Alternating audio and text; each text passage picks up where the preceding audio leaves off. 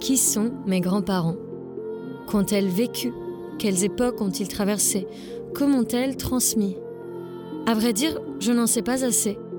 Alors, je retourne la question, et dans chaque épisode, une ou un invité viendra au micro raconter l'histoire de ses grands-parents. D'où ils viennent, ce qu'elles ont accompli, comment ils ont vécu. Et dans la multiplicité de ces histoires, j'espère retrouver des traces de mes propres grands-parents. Dans l'histoire de ma famille, il y a un lieu particulier qui existe sans exister. Alep, en Syrie. La ville natale de ma teta, de ma grand-mère syrienne. Une ville où nous ne sommes jamais allés en famille pour une multitude de raisons. Une ville que j'ai essayé de visiter en 2011. Trop tard, je n'ai pas pu utiliser mon visa syrien, je n'ai pas pu m'y rendre. Je ne connais d'Alep que les images de presse, de télé, parfois de séries. Alors, pour ouvrir la saison 2, j'ai voulu commencer par Alep. C'est Dima qui va nous raconter aujourd'hui l'histoire de ses grands-parents. Aujourd'hui, on va parler de hum, Sleiman et Anaham, qui sont euh, mes grands-parents maternels, qui sont euh, pas originaires d'Alep, mais qui ont vécu euh, toute leur vie à Alep. Donc Sleiman naît à Khan qui est un village de Idlib. Ce qu'il disait, c'est qu'il était né en 1926. Il aurait aujourd'hui à peu près 94 ans. Il est né dans une famille qui était plutôt aisée. Ses parents étaient agriculteurs, mais du coup de leur propre terre. Et en fait, à l'époque, il déclarait les enfants euh, plus tard, en fait, euh, pas tout de suite quand il naissait, mais euh, donc mon grand-père, il a été déclaré quand il avait 7 ans. Mais quand on allait le déclarer, on lui a dit que il faisait beaucoup plus vieux que 7 ans. Pourtant, c'était le plus jeune de ses frères. Ses frères étaient beaucoup plus minces et que lui, il était un peu enveloppé. et du coup, on l'a déclaré 3 ans de plus. Alors, on ne sait pas si c'est vrai ou si c'est parce qu'il aimait bien dire qu'il était plus jeune euh, quand il était plus vieux, mais je pense que c'est vrai. Quand il a eu 10 ans euh, réellement, en fait, il n'y avait pas de collège à Khan là où il habitait. Et du coup, il a demandé à son père si euh, il pouvait continuer ses études et donc aller à Alep. Et donc, quand il est allé à Alep, il a habité donc dans une famille qui était une famille juive d'Alep.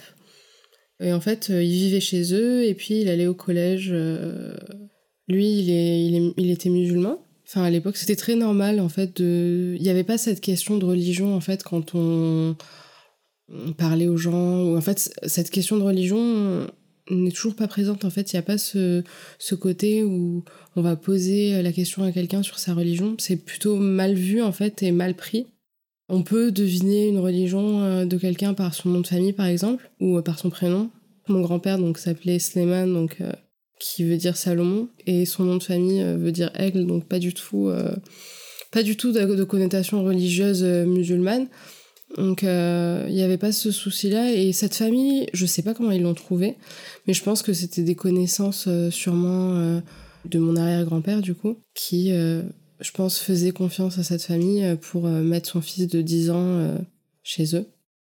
Je pense que ça a forgé sa personnalité, mais je pense qu'il avait une personnalité qui, était assez forte de base parce que pour euh, prendre une décision d'aller euh, faire ses études à 10 ans, donc ça devait être en 1936, c'est pas une année où forcément euh, c'est quelque chose de très répandu que de faire des études, surtout dans les villages en fait. Il avait une sœur, il me semble seulement, et plusieurs frères. Ses frères et sœurs n'ont pas fait d'études, il me semble. Ils sont restés, euh, même jusqu'à aujourd'hui, même leurs familles euh, sont restés à Khan euh, jusqu'à un moment. Mais c'est le seul ouais, de ses frères et sœurs qui ait fait des études dans, dans, dans, le supérieur. Quoi. Donc il arrive à Alep en 1936. Il fait ses études de collège, lycée, en passant aussi le bac arabe et le bac français. Parce que bah, quand il le passait, la Syrie était sous protectorat français. Et euh, donc ils étaient obligés de passer euh, et d'apprendre le français en fait, s'ils voulaient faire des études euh, supérieures. Quand il était donc collégien, lycéen à Alep, il n'avait pas par exemple cette obligation de travailler, c'est-à-dire que son père lui envoyait de l'argent pour vivre. Donc il n'avait pas ce côté où il devait travailler pour étudier, ce qui lui a permis de, de se consacrer à 100% à ses études. Il finit son lycée en 1943 et du coup, à partir de là, il a décidé de faire des études de droit. Sauf qu'il n'y avait pas cette possibilité de faire des études à Alep de droit. Et donc il est allé faire ses études à Damas. Et donc les études de droit à l'époque, elles durent 4 ans. Et euh, il a vécu donc à Damas pendant un certain moment. Et euh, il est aussi euh, fiancé à ma grand-mère. Je sais pas exactement à quelle date, mais il est fiancé à ma grand-mère et en fait, il veut pas se marier avant d'avoir son diplôme. Donc à cette période, il y a eu donc des affrontements entre les Syriens et les Français. Il y avait aussi une unité religieuse. C'est-à-dire qu'aujourd'hui, si on regarde euh, les archives, etc., on voit par exemple euh, une, photo qui m'a beaucoup marqué où justement, en fait, il y a une croix, une étoile de David et un croissant qui sont euh, superposés les uns sur les autres. Ça, c'était un peu plus tôt quand même, mais, mais c'était pendant le mandat français, avec une pancarte écrite en français, justement, et écrit La Syrie aux Syriens et en fait qui montre une unité de toutes les religions pour la Syrie et euh, surtout une unité euh, d'identité syrienne avant euh, d'être une identité religieuse en fait. J'ai toujours eu ce sentiment que mon grand-père tenait beaucoup aussi à cette unité. Il n'y avait pas du tout ce côté où une personne était, était représentée par sa religion. C'est-à-dire que je l'ai jamais entendu dire euh, qu'une personne était euh, chrétienne, juive, musulmane. Et euh, en fait, il, avait même fait le choix d'habiter dans un quartier chrétien. Donc c'était vraiment quelque chose qui, qui était vraiment pas primordial. ou en tout cas, peut-être que ça l'était, mais dans un sens où ça l'était dans un sens unitaire. C'est-à-dire que tant qu'on était tous unifiés, la religion euh, n'était pas quelque chose qui passait euh, avant euh, l'arabité et surtout la, la, syrienneté, je pense. Au moment où il est à Damas, il y a une quête d'indépendance du peuple syrien. Et le 17 avril 1946, la Syrie, en fait, obtient son indépendance. Donc c'est la date officielle de l'indépendance de la Syrie encore aujourd'hui. Et à partir de, de, de, là, donc, euh, la Syrie n'est plus euh, sous mandat français. Un an plus tard, en 1947, euh, mon grand-père et ma grand-mère se marient dans une Syrie indépendante.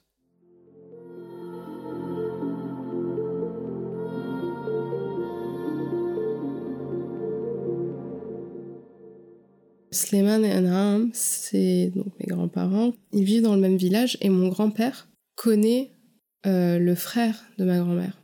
C'est comme ça que euh, il fait sa connaissance. Et en fait, ils n'ont pas euh, beaucoup d'années de, de, différence. Je pense qu'ils ont deux ans de différence. Pendant les années où il est encore en train de faire ses études, il se fiance.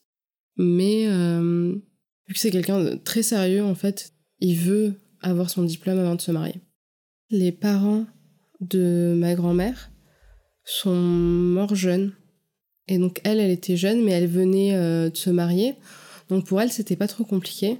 Mais elle a une petite sœur qui a 10 ans de moins qu'elle. Quand ils sont morts, elle était encore euh, très petite. Mon grand-père et ma grand-mère ont élevé la sœur de ma grand-mère.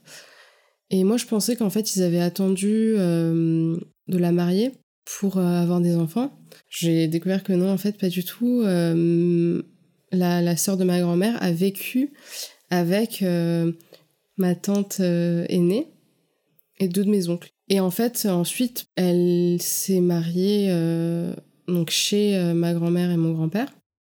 Mais c'est mon grand-père qui l'a aidé financièrement pour ça et, qui l'a soutenue jusqu'à ce qu'elle elle soit mariée.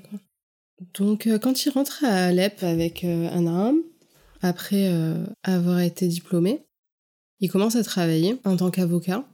Et puis, il a bah, ses premiers enfants. Son premier enfant né en 1948, donc un an après son mariage. Et puis en 1958, il est promu maire d'Alep, donc en fait en arabe c'est exactement Raïs Baladiye. Et au même moment, il est directeur du bureau des dotations religieuses pour l'islam, qu'on appelle en arabe Mudir Awaf quand il est maire, en fait, c'est donc en 1958, au moment où euh, notamment euh, Jamal Abdel Nasser, président euh, égyptien de l'époque, rend visite au président syrien et donc vient faire une visite à Alep. Donc à ce moment-là, vu que mon grand-père est maire, il va le recevoir. Jamal Abdel Nasser, qui est quelqu'un qui peut être aimé ou pas dans les pays de l'Orient, c'est quelqu'un qui prônait euh, cette euh, arabité euh, des peuples, cette unité des peuples, justement, du peuple syrien du peuple égyptien, qui ont d'ailleurs été presque, ou même un pays à un moment, avec un drapeau commun, etc. C'était quelqu'un qui, pour ceux qui s'identifiaient à cette arabité à l'époque, était très important. Je sais qu'il était plutôt fier de cette rencontre, dans le sens où mon grand-père avait cette fierté parce qu'il avait ce côté où il, il était fier d'être arabe, quoi. Mais euh, je, quand il en parlait, moi j'étais assez jeune et du coup, euh, c'est vrai que c'est triste, mais ça m'intéressait pas autant que ça pourrait m'intéresser aujourd'hui. Donc je posais pas autant de questions. Aujourd'hui, ça m'intéresse beaucoup plus. Euh, et puis depuis quelques années, en fait, je pense, notamment avec la guerre en Syrie, cette euh, envie d'en savoir plus sur son pays, d'en savoir plus sur ce que mon grand-père a apporté à ce pays aussi et à cette ville. Et euh, ce besoin euh, d'en connaître plus sur ma propre identité, je pense. En 1958, il est à la fois maire d'Alep et directeur du bureau des dotations religieuses pour l'islam, et donc il a un train de vie qui est assez privilégié, on va dire, quand même, pour euh, l'époque. C'est-à-dire que euh, le matin, euh, une voiture vient le chercher pour aller au travail. Ensuite, sa journée se termine donc en début d'après-midi, il me semble. Donc il va rentrer, manger, passer du temps un peu avec sa famille, faire la sieste, c'est quelque chose de très syrien, en tout cas très oriental. Et puis le soir, il va aller à des concerts, des soirées avec ses amis. C'était quelqu'un qui était très très sociable, très apprécié aussi parce qu'encore aujourd'hui, euh, euh, les gens qui en parlent en parlent de manière très, euh, très positive et, et très respectueuse. Et puis en fait, comme il, il a la faute de poste, on lui demande de faire un choix, c'est-à-dire qu'il peut pas occuper ces deux postes en même temps et il va choisir d'être euh, directeur euh, du bureau des dotations religieuses pour l'islam, ce qui implique gérer euh, toute l'administration en fait de, de, ces endroits, donc toutes les mosquées, les, tout ce qui a un rapport à la religion musulmane et aussi les personnes qui vont être représentantes dans les mosquées de cette religion, les relations avec aussi le clergé chrétien. Parce qu'en fait, dans chaque religion, il y a une personne qui va être directeur du bureau des dotations religieuses. Donc pour les chrétiens, il va y avoir quelqu'un, et pour les musulmans, il va y avoir quelqu'un. Et donc en fait, c'est même lui qui va euh, donner euh, son avis sur qui va euh, faire l'appel à la prière. Et ben justement, à un moment, il va choisir Sabah Fakhri, qui est un grand chanteur syrien alépin qui, euh, qui détient, je crois, le record du plus long concert, euh, qui est un concert de 19 heures, je crois. Et en fait, qui euh, va faire les, les, appels à la prière, mais qui n'est pas du tout un, un homme de, de religion. C'est pas, c'est juste qu'il a une voix qui permet de. Et c'est là aussi qu'on voit ce côté très très ouvert en fait, dans le sens où on va pas imposer que la personne soit euh, religieuse ou pour euh, qu'elle euh, puisse tenir un poste. Je pense que il voyait un certain prestige justement dans le fait d'être directeur du bureau des dotations. Et peut-être que ça l'intéressait plus d'apporter, par exemple, architecturalement, en demandant la, la construction de mosquées, que politiquement, peut-être. Même si tout reste d'une certaine manière politique, mais c'est vrai que en étant directeur du bureau des dotations, c'était vraiment un travail sur euh, la ville en elle-même et pas forcément euh, sur euh, une politique nationale et internationale. Et je pense que ça l'apaisait plus, en fait, de ce, métier-là. C'était quelqu'un qui était quand même croyant, pas toujours pratiquant. C'était pas quelqu'un qui ne pouvait pas se coucher sans avoir raté une prière ou. Enfin, c'était quelqu'un qui avait un train de vie assez où il arrivait à équilibrer euh, religion et, euh, et vie euh, personnelle et sociale et tout ça de manière assez, assez saine en fait. Il n'y avait pas. rien ne, ne l'obsédait ni religieusement, ni. il essayait de, de, vivre comme le jour venait, on va dire. Et il n'y a jamais eu cette imposition sur ses filles et ses fils ou sa femme du côté religieux. Je pense qu'il avait vraiment ce côté où euh, chacun est responsable de sa propre religion. Et donc, c'est quelqu'un qui était euh, très, euh, très ouvert d'esprit, en fait, je pense, par rapport aux autres religions, et ce qui faisait que il était religieux personnellement, mais il n'imposait rien à personne. Il était plus difficile sur les études, par exemple, que sur la religion. C'était vraiment un truc qui était par contre euh, où il était intransigeant. Mais le truc, c'est qu'en Syrie, tout le monde euh, croit ou est censé croire en Dieu. Et donc, euh, c'est déjà une base, en fait, dans l'éducation générale. Et donc, ensuite, après, c'est plus le côté il faut être une bonne personne que il faut prier cinq fois par jour pour être une bonne personne. Quoi. Il faut être une bonne personne par, par ses faits et gestes et pas par sa manière de prier. quoi.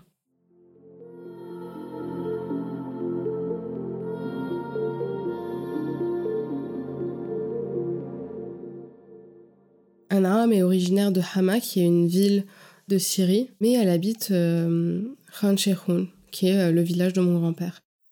Elle habite euh, ce village parce que son père est aussi euh, propriétaire de terre, en fait. Elle n'allait pas à l'école, mais elle apprenait à lire et écrire chez... plus à lire qu'écrire en général, chez les c'était une sorte de, femme religieuse, enfin je, ne sais pas exactement ce qu'on appelle ça, mais en fait elle leur apprenait à lire le Coran, ce qui les faisait apprendre à lire euh, l'arabe, mais elle n'a pas fait d'études. Et ensuite, euh, donc quand elle s'est mariée, elle a eu quand même en tout 11 enfants. Et en a 10 qui sont encore vivants. Donc une de ses filles euh, qui est morte très tôt en fait, elle avait 2 ou 3 ans, elle a eu une pneumonie. Je pense que ça a été assez dur euh, pour ma grand-mère euh, de perdre un enfant. Euh. En fait, on croit qu'avec autant d'enfants, bah, ça devient simple. Au pire, il y en a d'autres, mais non, pas du tout. Enfin, c'était très difficile. Chez nous, quand un enfant meurt, ils en ont un souvenir très positif et très beau. C'est-à-dire que je trouvais très belle, les yeux comme ci, comme ça. Il y, a cette description qui est très positive de cet enfant. Et du coup, ma mère est née après euh, cet enfant qui s'appelait Isla. Et ça a eu un impact sur euh, l'amour que euh, ma grand-mère pouvait porter à ma mère, qui était plus développé, je trouve. Sleiman et Anaham, ils ont leur premier enfant en 1948. Ensuite, ils en ont donc 10 de plus. Et en fait, bah, certains, donc forcément, deviennent adultes pendant que d'autres sont encore enfant ou à l'école. Par exemple, euh, mon oncle, qui est le plus vieux, euh, il est né en 1948, donc il a 73 ans. Et euh, ma tante, qui est la plus jeune, je pense qu'elle est née en 1967 ou 1968. Donc il y a presque 20 ans de différence entre le plus vieux et la plus jeune. Du coup, ils vont passer du temps ensemble, mais ils vont pas forcément être tous euh, proches les uns des autres, parce qu'ils vont pas du tout avoir euh, les mêmes âges. Par contre, je sais que toutes mes tantes sont quand même, et ma mère sont assez proches entre elles. Mon premier oncle, il va euh, faire des études d'architecte, mais il va les faire à Alep. J'ai un autre oncle qui va faire des études de médecine, mais en Russie, il va partir en Russie les faire, et puis un troisième oncle qui va les faire en Égypte. Par contre, mes tantes et ma mère ont fait leurs études à Alep et Damas. Et la plus jeune, par exemple, a fait aussi des études euh, d'ingénieur. Il n'y avait pas en fait ce côté euh, les hommes font des études et les femmes euh, non. C'était évident que tout le monde devait faire des études et ça c'est quelque chose qui est présent dans mes deux familles maternelles et paternelles. Par contre c'était presque majoritairement des études scientifiques, à part pour une tante qui a fait des études d'art c'était très rare euh, à l'époque de que ce soit accepté, ce genre de truc, mais du coup, euh, voilà. Encore et toujours, je pense, euh, en Syrie, il y a un système de bac du même style que le bac en France, mais il y, a un, y a un type de bac scientifique, il y a un type, un type de bac littéraire. il est noté sur 260, mais la note officielle qui compte pour pouvoir avoir accès à des études, c'est 240 en fait. Euh, les 20 points restants euh, étant euh, les points de, d'examen religieux. Donc pour les chrétiens, ça va être un examen sur leur religion et pour les musulmans, un examen sur leur religion. Et en fait, pour accéder à des études très, notamment la médecine par exemple, il faut avoir presque la note dans son entièreté, donc c'est ça va sur du 237, sur du 240. Et donc bah forcément la médecine c'est euh, le Graal. Et puis après euh, il y a tout ce qui est ingénierie, enfin toutes les études qui euh, permettent ensuite, ensuite un métier sur lequel on peut mettre un nom, je pense, et qui est sympa de présenter en société. Et en général, c'est moins bien vu de prendre un bac littéraire qu'un bac scientifique. Et en fait, le bac littéraire va pas permettre l'accès à des études euh, scientifiques. Contrairement à ici où on peut toujours s'inscrire à la fac même si euh, ça reste compliqué euh, pour la suite. Là-bas, ouais, ça compte vraiment par rapport aux notes et au bac. Et donc, en passant le bac scientifique, on s'ouvre plus de portes, quoi. Je pense que tout le monde était assez satisfait de, de, faire des études scientifiques, mais est-ce que c'était pas par habitude et en fait, des fois, on se rend pas compte, mais on est habitué à quelque chose et du coup, on se pose même plus la question de euh, est-ce que j'aurais pu faire autre chose? Mon grand-père fait le choix euh, d'habiter dans un quartier chrétien, mais pas spécialement euh, stratégiquement, c'est juste que c'est le centre-ville en fait. Et il n'y a pas ce côté quartier chrétien, musulman, etc. Enfin, c'est pas vraiment une question qui se pose quoi. Et donc, dans les quartiers chrétiens, l'école a des sœurs qui vont donner cours ou pas forcément toujours donner cours, mais euh, ça peut être donc donner cours ou euh, être là en fait. Euh, il y a une présence religieuse en fait chrétienne, mais même dans une école à majorité chrétienne, l'élève musulman va quand même avoir ses cours de religion musulmane. C'est toujours adapté de manière à ce que chaque étudiant se sente, quelle que soit sa religion, chez lui quoi. Et donc, euh, ma mère et mes tantes vont aller dans des écoles comme ça, mes oncles aussi. Ça permet juste euh, une cohésion et une cohabitation, en fait, qui représente le pays et qui est présente euh, donc dans l'école aussi. Et ça permet de découvrir les cultures religieuses aussi des uns des autres.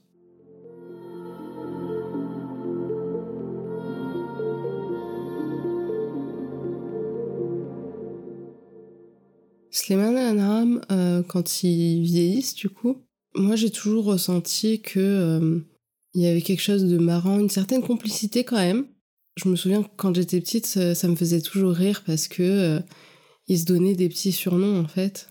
Je trouvais ça marrant parce que c'était mes grands-parents et du coup, je trouvais ça mignon qu'elle, elle l'appelait Saloum pour le Slimane et lui, des fois, il lui disait Naoum. Mon grand-père, en vieillissant, il a beaucoup perdu de son sérieux. Et il est devenu très très euh, marrant, euh, il faisait beaucoup de blagues, euh, des fois il faisait des imitations, des trucs comme ça. C'était très facile et agréable d'être avec lui, de discuter avec lui. En plus, vu que nous, on était les petits-enfants qui avaient grandi en France, il aimait beaucoup aussi nous raconter ce côté de, de, de, lui, ce qu'il savait de, du français. Il avait plein de bouquins qu'il nous a donnés, justement. C'est les vieux bouquins de Molière, tout ça. Et, ça lui faisait trop plaisir de les donner parce que ça faisait vraiment. Euh, moi, c'est mes trucs que j'ai achetés quand j'étais petit, enfin quand j'étais euh, au lycée et maintenant je vous les donne. Mon grand-père, c'était quelqu'un qui aimait beaucoup euh, sortir. En fait, vraiment, c'était quelqu'un qui, au moins une fois dans la journée, où il allait faire un tour, aller voir du monde, quoi, parce qu'il avait besoin de ça, quoi. Et c'était quelqu'un qui avait une place assez importante dans la société, mais qui n'était pas du tout du genre à se considérer supérieur ou quoi. C'était vraiment quelqu'un euh, de simple en fait et qui euh, allait vers tout le monde. C'était pas euh, oui moi je suis enfin j'ai été mère d'Alep ou j'ai été ci ça ça du coup je ne parle qu'à certaines personnes et je pense que c'est pour ça aussi qu'il était respecté parce qu'il respectait tout le monde en fait. Sleiman est décédé en 2007 donc moi j'avais 14 ans et à cette époque on vivait à Alep ce qui fait qu'on on avait pris cette habitude d'aller chez mes grands-parents euh, très souvent, de les voir très souvent, donc c'était un peu difficile. Et puis il y a ce truc en Syrie où euh, quand quelqu'un meurt, il faut euh, faire face à tout le monde en fait. Tout le monde vient pour présenter ses condoléances et tout ça. Après, vu que j'ai beaucoup de cousins, c'est vrai que ça facilite les choses en fait d'être entre cousins, de se soutenir. Et puis même euh, mes tantes et mes oncles entre eux euh, du coup euh, ça crée une, une unité quoi. Ça, facilite les choses même si c'est jamais facile quoi. Et Anam je pense que ça a été très dur parce que c'était quand même son compagnon de tous les jours quoi. Genre ils ont deux canapés dans le salon lui il a son canapé elle, a son canapé ils sont toujours l'un en face de l'autre et du coup je pense que ça a été très dur mais euh, je viens pas d'une famille qui est du genre à beaucoup exprimer, euh, en tout cas du côté de ma mère, euh, ses sentiments, quoi. Et donc, il y a beaucoup ce côté de je garde en moi, moins chez ma grand-mère, mais quand même. Il est mort 4 ans avant la guerre. Et c'est vrai qu'aujourd'hui, je me dis que heureusement qu'il n'a pas vu ce qui s'est passé et comment a été détruit le, le pays, parce que il a beaucoup. Euh, bah déjà, il, a travaillé dans tellement d'endroits qui aujourd'hui ont été détruits. Et puis, euh, c'est sa ville, quoi. Donc, euh, c'est la, la, ville qu'il a le plus connue, quoi. Et donc, c'est très, très difficile. Je, je sais que c'est très difficile pour moi. Alors, pour quelqu'un qui, qui a toute sa vie là-bas, je pense que ça aurait été très, très difficile. Même plus difficile que pour ma grand-mère parce que c'est quelqu'un qui sort beaucoup et qui voyait beaucoup de monde et qui euh, voyait beaucoup la ville et qui connaissait surtout l'histoire de la ville, je pense que c'est mieux qu'il n'ait pas vu euh, ce qu'il en est maintenant aujourd'hui.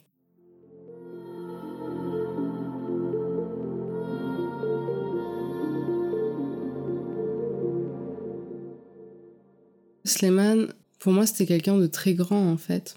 Et je pense vraiment que ce côté où euh, il y avait une, acceptation de, de, tout le monde, quelle que soit euh, leur euh, classe sociale, leur religion, etc.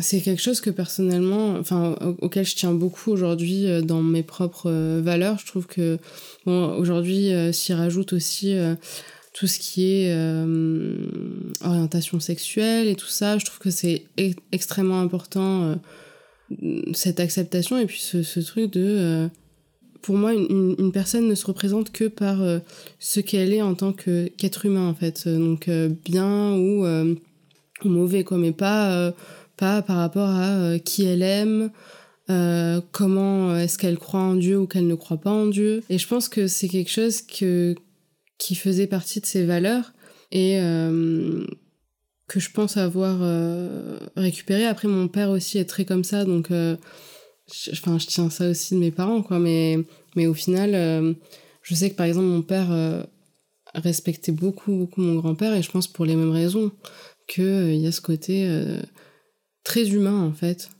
Vraiment, j'accepte une personne pour qui elle est en tant qu'être humain. Et je pense que c'est ça que je vois de lui. Parce que je l'ai jamais entendu. je l'ai jamais, jamais entendu parler de quelqu'un en mal, en fait. Sincèrement. et, je pense que ça en dit beaucoup sur la personne, quoi.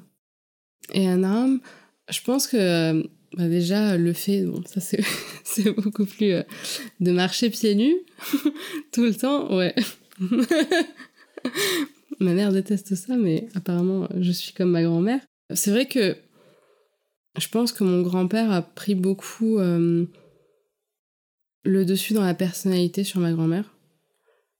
Mais euh, ma grand-mère, c'est quelqu'un. Enfin, moi, je, suis quelqu'un aussi qui a plutôt confiance en j'ai confiance en moi quoi et je pense que ça ça joue mais là aussi euh, du côté de mon père c'est pareil mais euh, c'est vrai que c'est quelqu'un qui a beaucoup confiance en elle et euh, je pense que ça m'a toujours inconsciemment montré que que c'était normal en fait d'avoir confiance en soi en se construisant j'ai toujours senti aussi son amour qui était clairement là mais après ouais, c'est vrai que au niveau euh, personnalité, c'est vrai que c'est mon grand-père qui prend le dessus euh, sur ma grand-mère.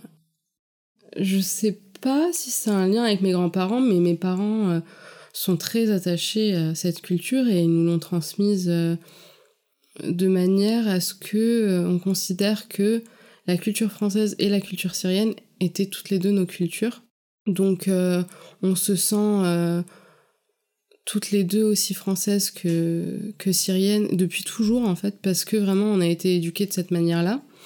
Et donc c'est vrai que c'est beaucoup mes parents qui nous ont et qui nous transmettent toujours cette culture-là, on parle beaucoup de ça. Et en fait mes parents connaissent leur, leur propre histoire en fait, l'histoire de leur pays d'origine et tout ça, donc ça joue beaucoup parce que du coup quand j'ai des questions, j'ai des réponses.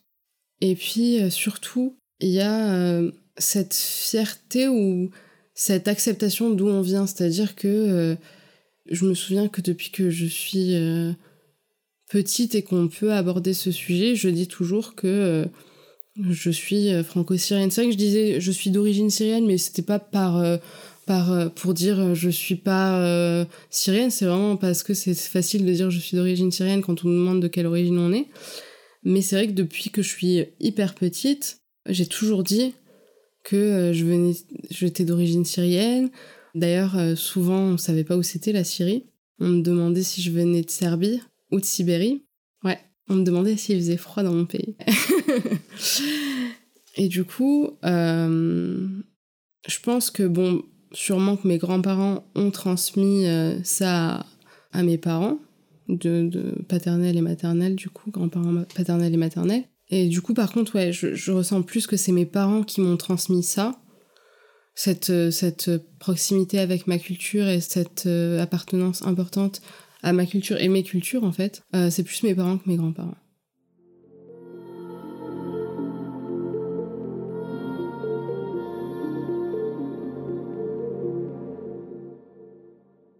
Avant de te remercier et de te dire au revoir, j'aimerais te poser deux questions rituelles, deux questions de la fin. La première, parce que ce podcast s'appelle Passé recomposé, je voulais te demander si tu as l'impression d'avoir tout dit, d'avoir dit toute la vérité avec moi. Est-ce qu'il y a des parties de ton histoire que tu caches, soit maintenant, soit d'habitude, quand tu la racontes? Je pense pas. Je pense qu'il y a peut-être des choses que je ne sais pas. Mais euh, je parle souvent euh, de mon grand-père parce que euh, c'est vrai que je, suis plutôt fière de, qui il était. Donc c'est vrai que j'ai un peu l'habitude d'en parler. Après, je suis pas quelqu'un qui parle en général de choses personnelles. Je vais très rarement entrer dans le détail et tout ça. Donc c'est vrai que je suis toujours habituée à en parler de cette manière. Et là, je pense que Peut-être qu'il y a plus de détails que d'habitude parce que ça va parler aussi de ma mère, mes tantes, etc. Même moi, du coup, et la transmission que j'ai pu recevoir. Du coup, peut-être que c'est devenu une narration sans que je m'en rende compte. C'est des histoires qu'on m'a racontées, donc euh, peut-être que quelqu'un a recomposé avant moi. Et la deuxième question que j'aimerais te poser, c'est si tu avais un grand pouvoir, une baguette magique, si tu avais la possibilité de changer quelque chose dans l'histoire de tes grands-parents, dans leur vie, est-ce que tu changerais quelque chose? Je pense que euh, si j'avais une baguette magique, je permettrais à ma grand-mère de faire des études, mais pas permettre dans le sens euh, autorisation, mais dans le sens où c'était euh, moins commun pour les femmes à son époque parce que elle, elle doit être née en 1928, quoi elle n'a pas forcément vécu un truc où, par exemple, euh, ses frères euh, étaient euh, mieux traités qu'elle, tout. Elle avait qu'un seul frère, donc. Mais je pense que ça lui aurait apporté quelque chose. Après, c'est vrai que j'ai été beaucoup élevée dans ce monde-là d'études et tout ça. Mais aujourd'hui, plus j'avance dans la vie, plus je me rends compte que c'est pas forcément ça qui fait qu'une personne a plus d'ouverture ou a plus de parce que euh, en fait il suffit d'être qui on est des fois pour, euh, pour obtenir euh, je sais pas un job ou un truc comme ça ou évoluer dans quelque chose sans avoir fait d'études. Mais c'est plus dans le sens où bah, ça aurait été ça, aurait, ça, aurait, ça facilite toujours les choses ça donne une sorte d'indépendance aussi même si elle savait lire et écrire c'était assez basique par rapport à ses enfants par exemple donc je pense que c'est ça que je, que je ferai.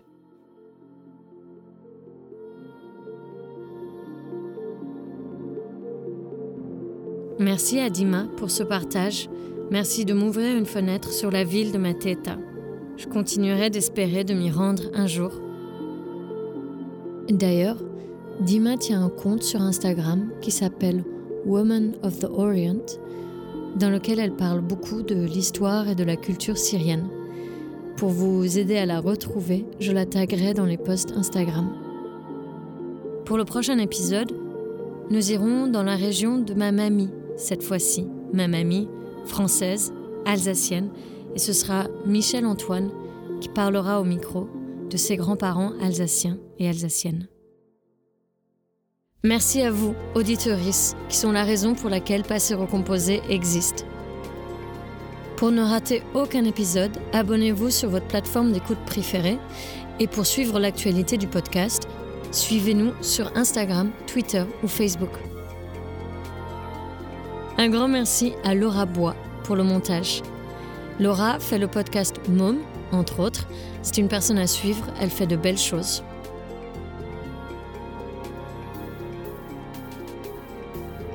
Merci pour votre écoute et à bientôt.